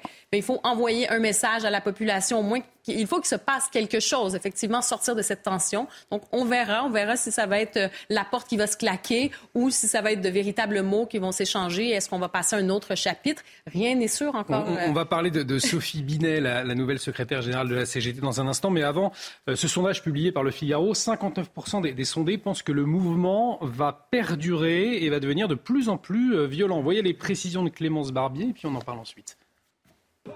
Moins de monde dans les cortèges, mais un soutien au mouvement de contestation contre la réforme des retraites qui ne faiblit pas. Selon un sondage au Doxa Backbone Consulting pour le Figaro, 59% des Français pensent que le mouvement va perdurer, mais avec la crainte de le voir se radicaliser. Dans ce contexte social tendu depuis plusieurs semaines, les Français attendent un geste du président, notamment celui d'organiser un large remaniement ministériel en changeant la première ministre pour 61% d'entre eux. Pour 58% des sondés, une décision radicale s'impose, celle de dissoudre l'Assemblée nationale pour organiser de nouvelles élections législatives. Enfin, seuls 22% des Français estiment qu'un remaniement ministériel serait nécessaire, mais sans changer de Première ministre. Dans ce conflit social, certains protagonistes tirent leur épingle du jeu. C'est le cas de Laurent Berger. Le secrétaire général de la CFDT bondit de 20 points dans les sondages et atteint 58% d'opinion favorable. Quand Emmanuel Macron perd 10 points, il est crédité de 23% de bonne opinion. Donc 59% des sondés qui pensent que le mouvement va se radicaliser. On a vu euh, Emmanuel Macron chahuter hier hein, lors de son retour en région euh, dans, les Hautes-Alpes. On entend beaucoup dire euh, impossible pour lui de reculer, sinon il ne pourrait plus réformer, c'est terminé. Mais est-ce que dans ce contexte d'une France opposée à sa réforme, d'une France qui se fracture, d'une France qui se radicalise, est-ce que le chef de l'État pourrait ne pas sortir grandi, au contraire, en disant stop, j'entends, on arrête, euh, je privilégie l'unité euh, du pays, Jonathan Sixou. Si Emmanuel Macron était un véritable homme politique, il pourrait parfaitement le faire. Or, le problème d'Emmanuel Macron, il nous le prouve depuis plus d'un mandat maintenant, c'est qu'il lui manque cette fibre politique euh, qui faisait, qui a fait que nous avons eu des, responsables politiques brillants, pas forcément de bons gestionnaires du pays, mais qui ont été de grands politiques. Je pense à Chirac, par exemple, qui pouvait nous faire avaler n'importe quoi. Emmanuel Macron nous montre qu'il a euh, atteint une certaine euh, capacité euh, d'entente, d'écoute, j'allais dire d'empathie, mais ce n'est pas le fond de ma pensée, et qu'il ne peut pas aller plus loin que quelque chose. Et la dernière interview présidentielle nous l'a montré, le fond du propos n'était pas mauvais, me semble-t-il. C'est arrivé beaucoup trop tard, mais le discours qu'il a tenu était le discours que les Français, qui ne sont pas idiots, auraient pu entendre si c'était intervenu avant l'examen du, projet de loi. Euh, manque de peau, c'est arrivé bien trop tard. Euh, et on a bien vu qu'il n'avait absolument pas euh, entendu, compris ce, que, ce qui se, passait ailleurs que chez lui. Et, il a atomisé, son élection a atomisé en 2017 le paysage politique. La Macronie n'a en rien comblé le trou causée par, cette euh, explosion. Et on assiste en plus désormais au dynamitage de la vie parlementaire par la NUPES. Donc si vous voulez, c'est une sorte de, terre brûlée que le, paysage politique français aujourd'hui, avec un président mal conseillé, seul, isolé, qui, euh, qui ne prend pas euh, de, bonnes décisions. Il lui manque ce truc qui fait qu'il y a de vraies bêtes politiques et notre histoire en est, en, est peuplée et, et c'est regrettable qu'il n'y ait pas en ce moment même quelqu'un, même dans l'entourage du président, qui ait cette fibre-là. Je vous rappelle que Nicolas Sarkozy, en son temps, avait un, conseiller euh, syndical, euh, un conseiller syndicat, pardon. Je crois que c'était Raymond Soubi qui, qui s'occupait ce conseiller, conseiller, social. pardon, qui était quelqu'un qui justement était chargé de faire de, le lien entre le président et les responsables syndicaux. Et euh, on, en, on, en, est très loin actuellement. Mais, mais, il n'a pas empêché la réforme des régimes Et, et, pourquoi finalement, Judith Vintraub C'est parce que on est face on parle souvent de cette solitude du, chef de l'État. Il est, seul, on ne lui parle pas, on n'ose pas lui dire la réalité du pays. Il est complètement déconnecté. C'est ça euh, la réalité aujourd'hui d'Emmanuel Macron? Mais il est complètement seul, puisque euh, tout en prétendant faire euh, une politique et de droite et de gauche avec des gens et de droite et de gauche, il a demandé à des gens et de droite et de gauche de venir sans rien comme les bourgeois de Calais, sans leurs idées, sans leurs propositions. Il n'y a pas euh, de négociation, il n'y avait pas de négociation possible euh, avec Macron 1, il n'y en a pas eu non plus avec euh, Macron 2. Et quand il charge Elisabeth Borne d'élargir la majorité, euh, il ne dit pas non plus chercher un accord de gouvernement. Il dit même c'est impossible. Euh, le contexte ne s'y prête pas. Il dit simplement trouvez-moi les voies qui manquent euh, pour faire adopter les projets que moi j'ai décidé tout seul. Et d'ailleurs, cette façon de faire porter à Elisabeth Borne une charge pas simplement trop lourde pour elle, impossible à porter pour qui que ce soit, étant donné ce qu'est euh, la méthode de, gouvernement d'Emmanuel Macron, c'est aussi euh, une façon de la désigner à l'avance comme victime expiatoire. Et notre sondage montre que ça fonctionne bien, puisque 61% euh, des sondés veulent euh, un changement de Première ministre. En, tout cas, il y a Emmanuel Macron qui a reçu un, message ce matin, un message de Sophie Binet. Sophie Binet, c'est la, première femme à occuper le poste de secrétaire général de, de, la CGT. les Français ont découvert ce matin euh, son visage, le visage qui succède à, Philippe Martinez, donc à la tête de la CGT, déjà une séquence qui tourne après sa nomination. Regardez.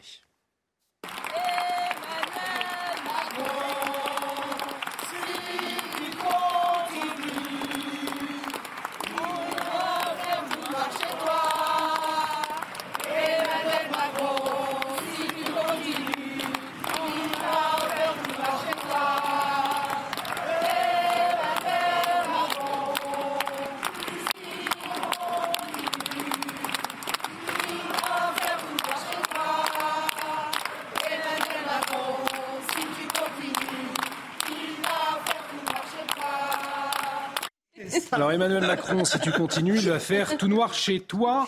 Euh, voilà, ça n'arrive pas, vous avez remarqué. La, rime est un peu faible. Hein. La rime est un peu faible. Public, hein. en tout cas, ça, ça donne le ton, euh, le ton de la, CGT. Et on le disait, la CGT, pour le moment, qui reste unie avec la, CFDT, Nathan Dever. Il n'y a pas eu de division au, au sein de l'inter-syndical. Est-ce que ce ce risque de division pourra arriver Est-ce qu'avec Sophie Binet, nouvelle secrétaire euh, de la CGT, qu'on ne connaît pas encore, mais en tout cas qui a l'air sur la même ligne que Philippe Martinez, et euh, pourquoi pas voir plus, un peu plus radical finalement hein Moi, je, ne suis pas du tout euh, devin. Mais j'ai l'impression quand même qu'en l'état actuel des choses, les syndicats ont clairement le sentiment qu'on leur a manqué de respect.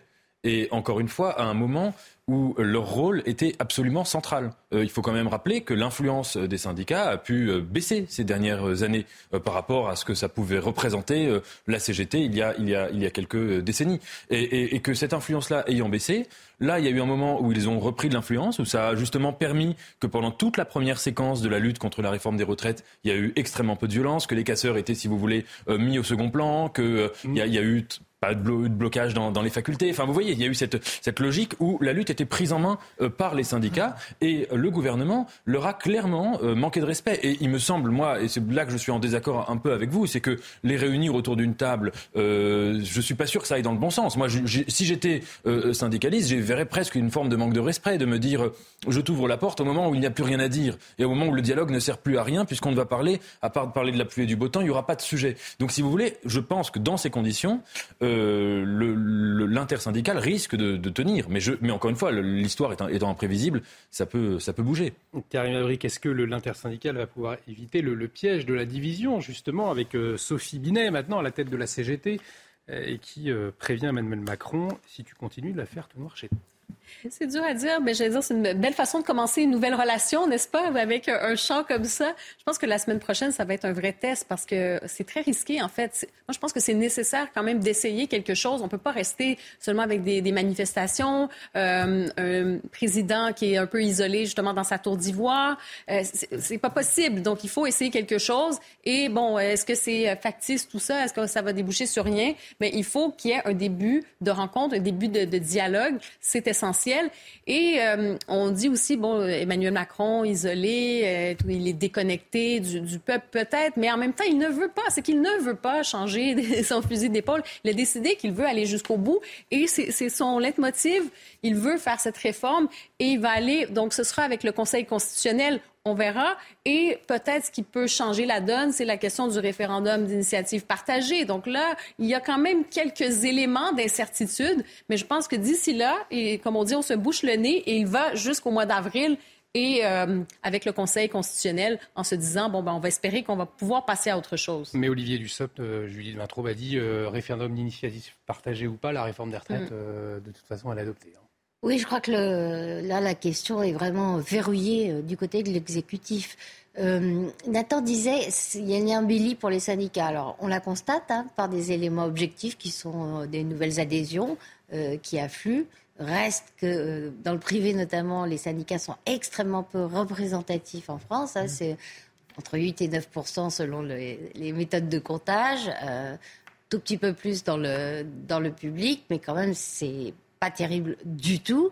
Euh, et puis surtout, Philippe Martinez s'est vu euh, refuser euh, par ses adhérents le vote de son rapport d'activité. Donc pour lui, leader de la CGT, leader de la CGT qui a été en pointe du mouvement dur parce qu'à chaque instant, il a fait en sorte de ne pas se laisser déborder par les durs durs de la CGT, c'est-à-dire les gaziers et les électriciens. Il n'a jamais condamner vraiment euh, les actes de sabotage, par exemple, eh bien, malgré tous ses efforts pour suivre euh, l'aile la plus dure de sa base, il est désavoué par sa base qui est un camouflet euh, historique pour un secrétaire général de la CGT. Alors, cette embellie qu'on voit, je ne sais pas si elle va durer, d'autant plus que Laurent Berger, qui lui a profité on le voit dans notre sondage et puis on, le voit par ailleurs, il, est au centre du jeu du point de vue des syndicats euh, avec le gouvernement. Lui aussi, il lui faut une sortie de crise euh, honorable de son point de vue à lui. Et on suivra euh, tout ça, cette rencontre de très près, la prochaine mobilisation. on va parler dans un instant de la question de l'immigration, puisque la, part de l'immigration continue d'augmenter en France. Mais avant, peut-être cette, cette réaction. On a appris qu'une enquête a été ouverte pour injure publique envers personne dépositaire de l'autorité publique après des propos de Jean-Luc Mélenchon sur l'unité Bravem euh, vous savez, ces, ces, unités de police qui interviennent notamment dans les cortèges sauvages, dans les manifestations euh, non déclarées pour euh, disperser ces, groupes. Une enquête qui est ouverte depuis mercredi, confiée à la brigade de répression de la délinquance. il avait déclaré, Jean-Luc Mélenchon, au sujet de ces unités. voir un médecin. Nous enverrons ces jeunes se faire soigner. Voilà.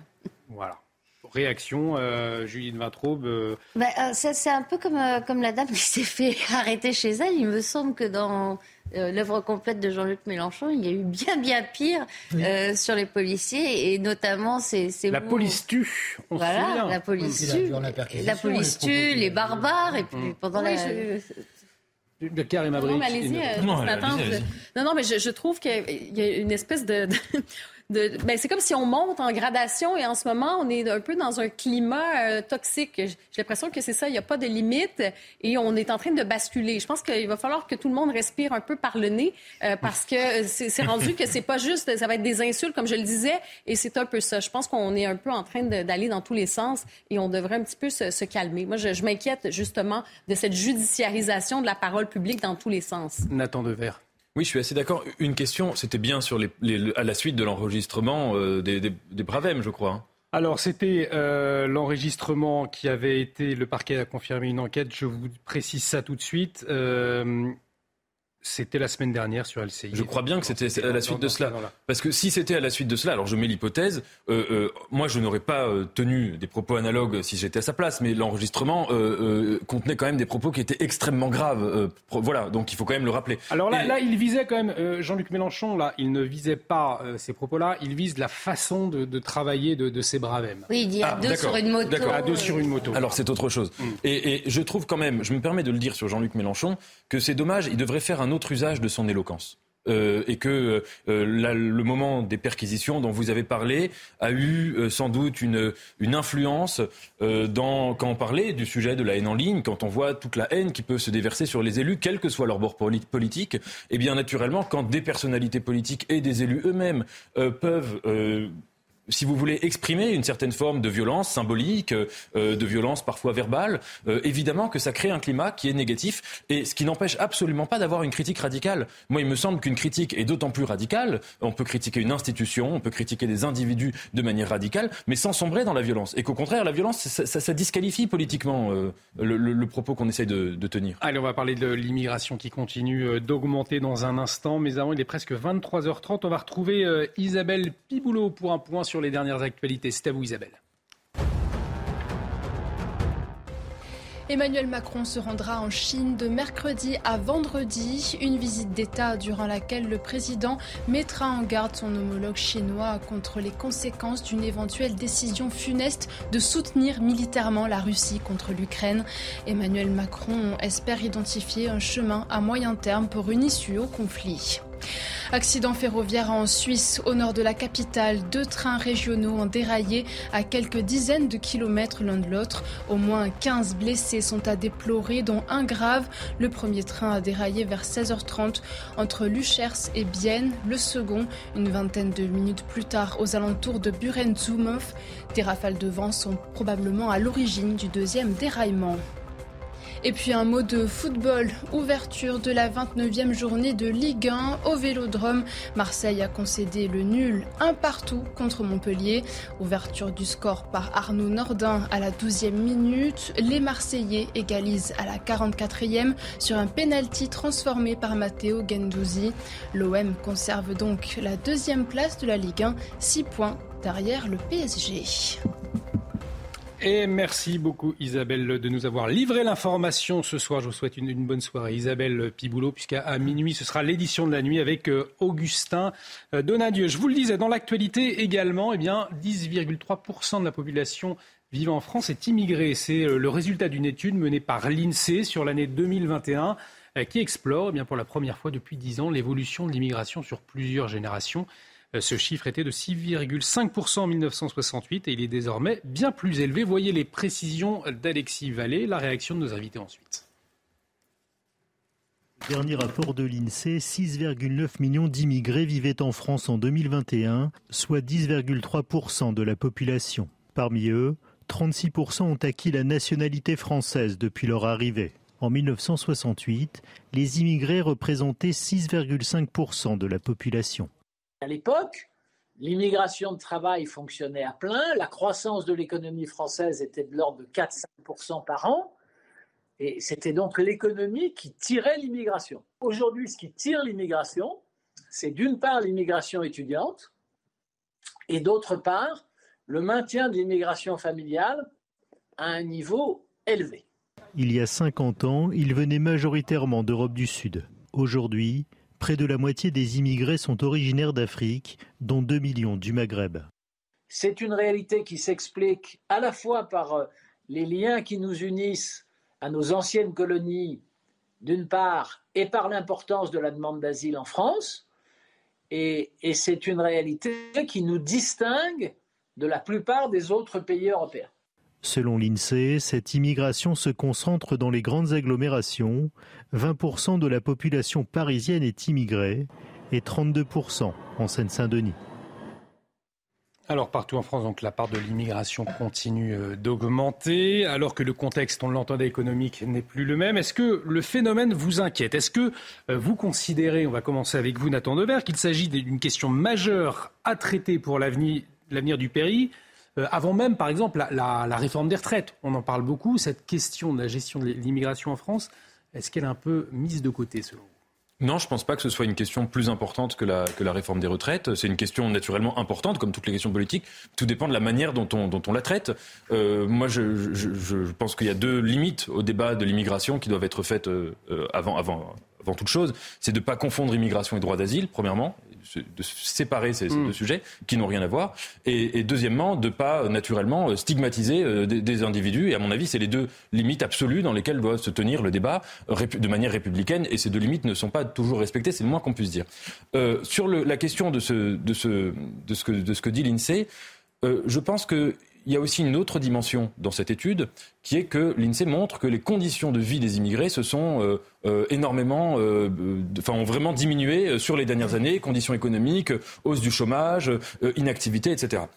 L'immigration, moi je pense que la grande erreur qu'il y a souvent, c'est qu'on traite ce sujet sur le prisme de la politique intérieure, comme si c'était une question de politique intérieure. Alors que je vais dire une vérité de la palisse, une banalité, mmh. mais par principe, l'immigration est un phénomène international. Que si on prend, par exemple, le cas, euh, on parlait du Maghreb, le cas de l'immigration en provenance d'Algérie. Il s'est passé il y a quelques années une chose très intéressante en Algérie qui s'appelait le Irak. Et le Irak, ça a été un grand mouvement de contestation, qui était d'ailleurs pacifique, euh, essentiellement de la jeunesse algérienne. L'Algérie est un pays où il y a énormément de jeunes. Et la jeunesse algérienne a dit euh, nous en avons assez. Leur première revendication, c'était de dire nous en avons assez de vivre dans un pays où nous n'avons pas de perspectives euh, socio-économiques, professionnelles, euh, politiques, civiques qui nous sont satisfaisantes, qui nous semblent satisfaisantes, et donc où la seule perspective, enfin peut-être pas la seule, mais une perspective, si vous voulez, de vie épanouissante, c'est d'aller aller vivre en France ou en Europe. Et évidemment, ce mouvement du Irak, il il n'a pas été écouté. La France n'a pas d'ailleurs du tout été sensible à ce mouvement, alors qu'elle aurait dû avoir les oreilles qui sifflaient, puisqu'il s'agissait aussi de la France. Et donc il me semble tout cela pour dire que la réponse aussi à la question migratoire, enfin la réponse à la question migratoire, ça doit être de penser les raisons pour lesquelles il y a de l'immigration. Hein, donc euh, des pays autoritaires, mmh. de la misère, des problèmes de réchauffement climatique et le débat diplomatique, le, dialogue diplomatique qui est la clé de ces sujets. Oui, on l'a bien vu, il y avait un projet de loi immigration qui était prévu par le gouvernement, Judith il Vintraud. en rondelles Il est repoussé, découpé en, rondelles. Alors même si on sait que cette question cristallise les, les tensions, est-ce que quel cap doit avoir euh, le gouvernement Est-ce que ça mériterait même un, débat national, voire un, référendum, euh, selon vous, cette question de l'immigration euh, Référendum, je ne sais pas, parce qu'il faudrait, savoir définir les questions. Et puis, dans l'état d'impopularité de, de l'exécutif, à mon avis, si Emmanuel Macron demandait aux Français s'ils préfèrent qu'il fasse beau ou qu'il pleuve, même, même, cette réponse-là serait, serait, incertaine. Vous me direz qu'avec le réchauffement climatique, il ne faut surtout, pas répondre qu'il fasse beau. Bon, blague à part. Ce qui est très intéressant dans euh, cette étude, euh, c'est qu'elle euh, recadre le débat. Jusqu'à présent, schématiquement, vous aviez des démographes idéologues qui vous expliquaient au choix que l'immigration n'augmente pas du tout en France. Mmh ou alors qu'elle augmente, mais que c'est pour le bien de la France et que les immigrés sont très utiles. Je n'en citerai que deux qui sont vraiment euh, des archétypes de, cette école-là. C'est François Héran et Hervé Lebras, euh, tous les deux passés ou encore euh, par l'INED, l'Institut national des études démographiques. Et vous aviez une toute petite minorité de démographes non idéologues comme par exemple euh, Michel Tribala, qui est une femme qui, avec beaucoup de courage, dit ces choses-là, euh, a relevé ces choses-là, est chercheur euh, et, fait de la démographie, c'est son métier professionnellement. fait des études qu'on n'entend pas, qui sont stigmatisées, dont on dit qu'elles sont limite fascistes. Et enfin, l'INSEE conforte absolument tout son travail. On va peut-être pouvoir commencer à parler sur des, bases sérieuses de l'immigration, qui est un problème extrêmement important, et des hommes de gauche l'ont relevé. Je pense notamment euh, à Laurent Bouvet, qui est malheureusement décédé euh, aujourd'hui, euh, qui a inventé le concept d'insécurité culturelle pour traduire le malaise français, le malaise identitaire français, qu'on feint d'oublier euh, assez régulièrement et en tout cas euh, qui n'a pas donné lieu à un débat national depuis la tentative malheureuse de Sarkozy de créer un ministère de l'identité nationale et de l'immigration. Et Karim Abrik, un débat ferme et serein sur cette question, c'est ce que vous attendez aujourd'hui en France C'est possible ben, il va falloir, en fait, c'est, euh, ça traverse, j'allais dire, les, tous les pays occidentaux en ce moment. Il y a des changements quand même. Si on regarde effectivement, vous voyez avec les chiffres depuis 50 ans, il y a une transformation, euh, il y a des enjeux, la crise climatique. On va parler de plus en plus des réfugiés climatiques. Euh, on disait tout à l'heure, est-ce qu'on doit lier droit d'asile, immigration? Oui, aujourd'hui oui, parce que on a vu dans certains cas euh, qu'il y avait un, dévoiement du droit d'asile comme filière d'immigration économique. Et ça, c'est un, c'est un enjeu aussi. Donc euh, oui, ça amène son, lot de défis, la capacité d'intégration, donc d'être capable de transmettre euh, la langue, d'être mmh. capable, de, justement, le fameux vivre ensemble, de pouvoir le faire.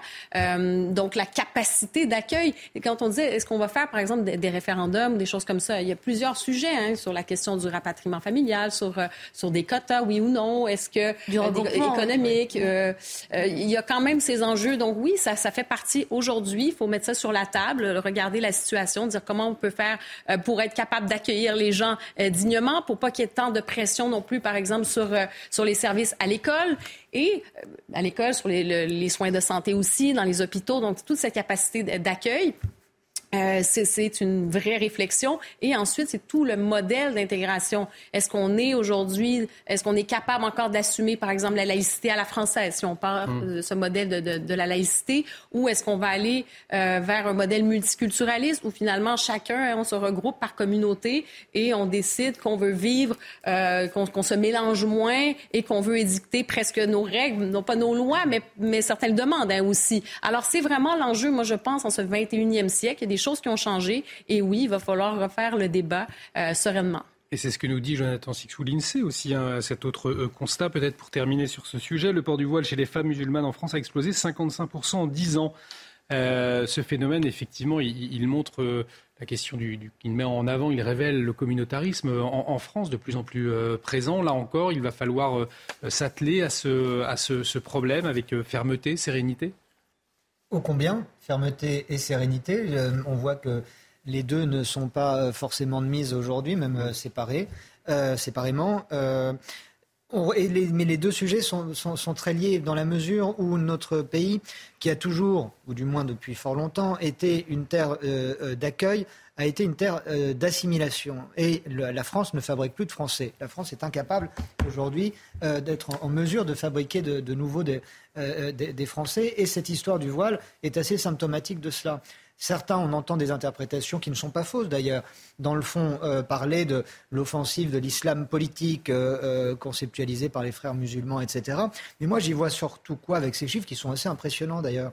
Non pas tant un islam politique qu'un islam culturel. Hmm. Et il est bien plus difficile de non pas de lutter, mais faire avec une culture qu'avec une politique. Une culture, ça se renverse. Une, politique, ça se renverse. Une culture, c'est un peu plus compliqué euh, de, la contraindre.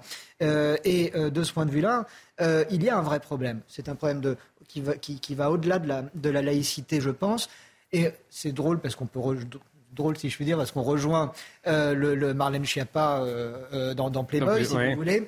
La France, la République française a tout de même comme symbole une femme euh, dépouetraillée. Euh, hmm. Marianne, c'est une femme qui a les seins nus euh, et elle est partout. Elle est dans les écoles, elle est dans les mairies, elle est dans les lieux qui représentent le pouvoir de la République française. Elle est de temps en temps un peu couverte d'un voile pudique, mais on voit tout. C'est la poitrine nourricière, c'est la poitrine de la vérité, c'est la poitrine du courage, c'est la poitrine de, de, cette figure féminine que notre culture gréco-romaine a toujours reconnue et a toujours représentée et toujours choyée. Or, le voile n'est autre que l'absolu contraire. Le voile, c'est la négation de la femme. Le voile, c'est tout ce qui infériorise la femme. Et qu'on me dise que le voile n'est pas une atteinte à la culture française de la part de Françaises qui se voilent, mhm. il faut m'expliquer comment ne pas voir ce que je viens de vous expliquer, parce que là, je ne comprendrai pas.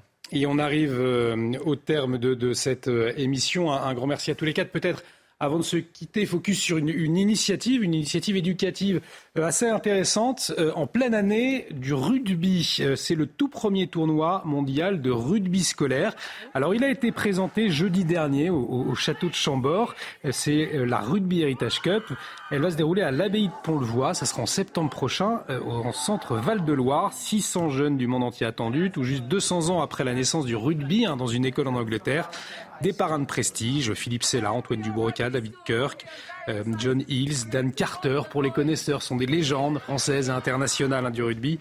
Et c'est un tournoi sportif, mais pas que, puisqu'il s'agit de, mettre en avant les valeurs du rugby comme l'engagement, le respect de la règle, euh, dans l'éducation des jeunes. Et il est vrai, on en parle souvent, dans un monde parfois, eh bien, où les jeunes sont en manque de repères. Donc une belle première euh, à encourager et une belle initiative à suivre du 2 au 8 septembre prochain. Et ce sera là encore en euh, Coupe du Monde. Je suis sûr, Jonathan Six, que ça vous a plu, ce, ce, petit projet rugbystique. Vous savez ce qu'on dit On dit que le foot est un sport de gentlemen joué par des voyous et que le rugby est un sport de voyous joué par des gentlemen. Et ce sera le mot de la fin. Un grand merci à tous les quatre. Merci Judith Vintraud, merci, merci, Olivier. Merci Karim Abric, merci Nathan Dever. Merci, à vous. merci de nous avoir suivis. L'actualité continue sur CNews. À minuit, ce sera Augustin Donadieu pour l'édition euh, de la nuit. Excellente soirée sur notre antenne. Une émission à revoir sur notre site www.cnews.fr. Très vite.